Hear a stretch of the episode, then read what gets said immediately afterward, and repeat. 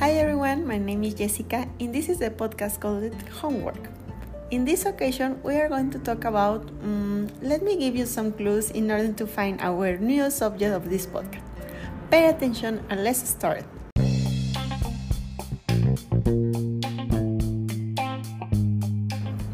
First clue this is one of the 10 most biggest cities around the world with population over 20 million people according to the United Nations in 2018. Fun fact, there are around 10,000 cities in the world. Can you imagine? It's a very very important city. So let's continue thinking. A second clue. A couple years ago, there was a contest for the world's most beautiful flag, and the winner was tan tan tan well, because of this exactly in the center of the city, and they have a human square here, you can find a spectacular, beautiful, and amazing huge flag.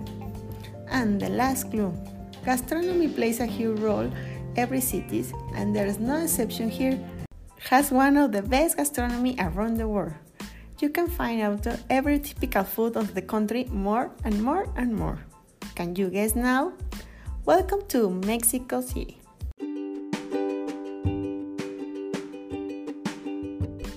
When you think in Mexico City, please think in the colors present on every street, the impressive architecture, lots of green and beautiful trees, and the most warm people you can find. We have a several colonial buildings. In my opinion, one of the most famous is Casa de los Azulejos in downtown. The history of the city is amazing. We have the cathedral that is the main church next to the Aztec lost city. Call it the main temple that nowadays is an important museum. Another fun fact, I almost forgot this one.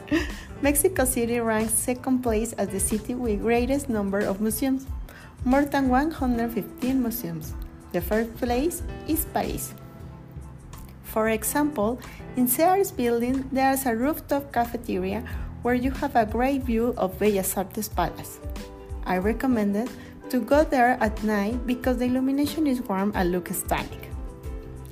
One of my favorite buildings in Mexico City is the Post Office Palace. It's located between Bellas Artes Palace and Mexico's Central Bank. The history building is amazingly legendary with marble floors from Paris and cantera stone from Puebla. It's made me feel like living in Cinderella Castle.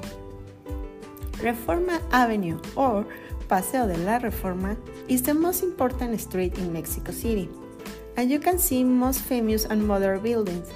Some of them are very monumental. From one side, you can see history, and from the other side, modern culture in its old glory.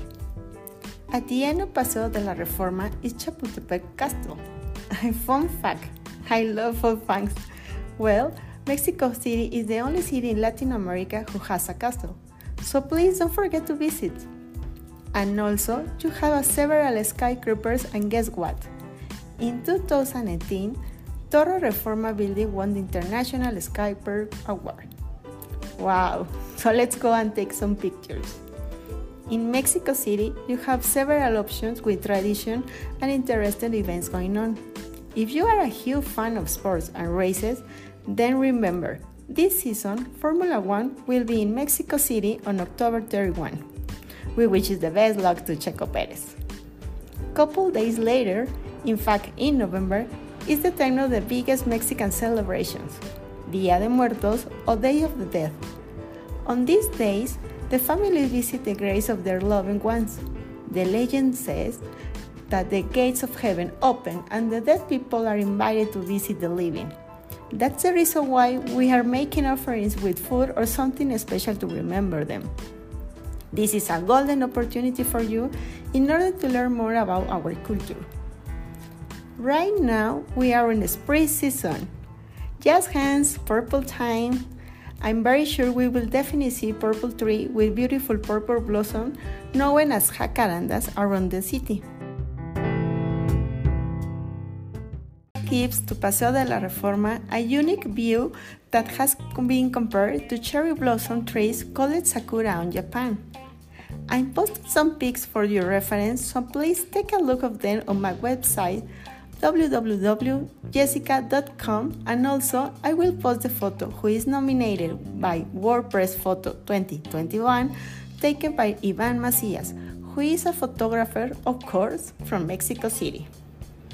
From my point of view, you have a great opportunity to visit a cosmopolitan and multicultural city full of surprises on every corner.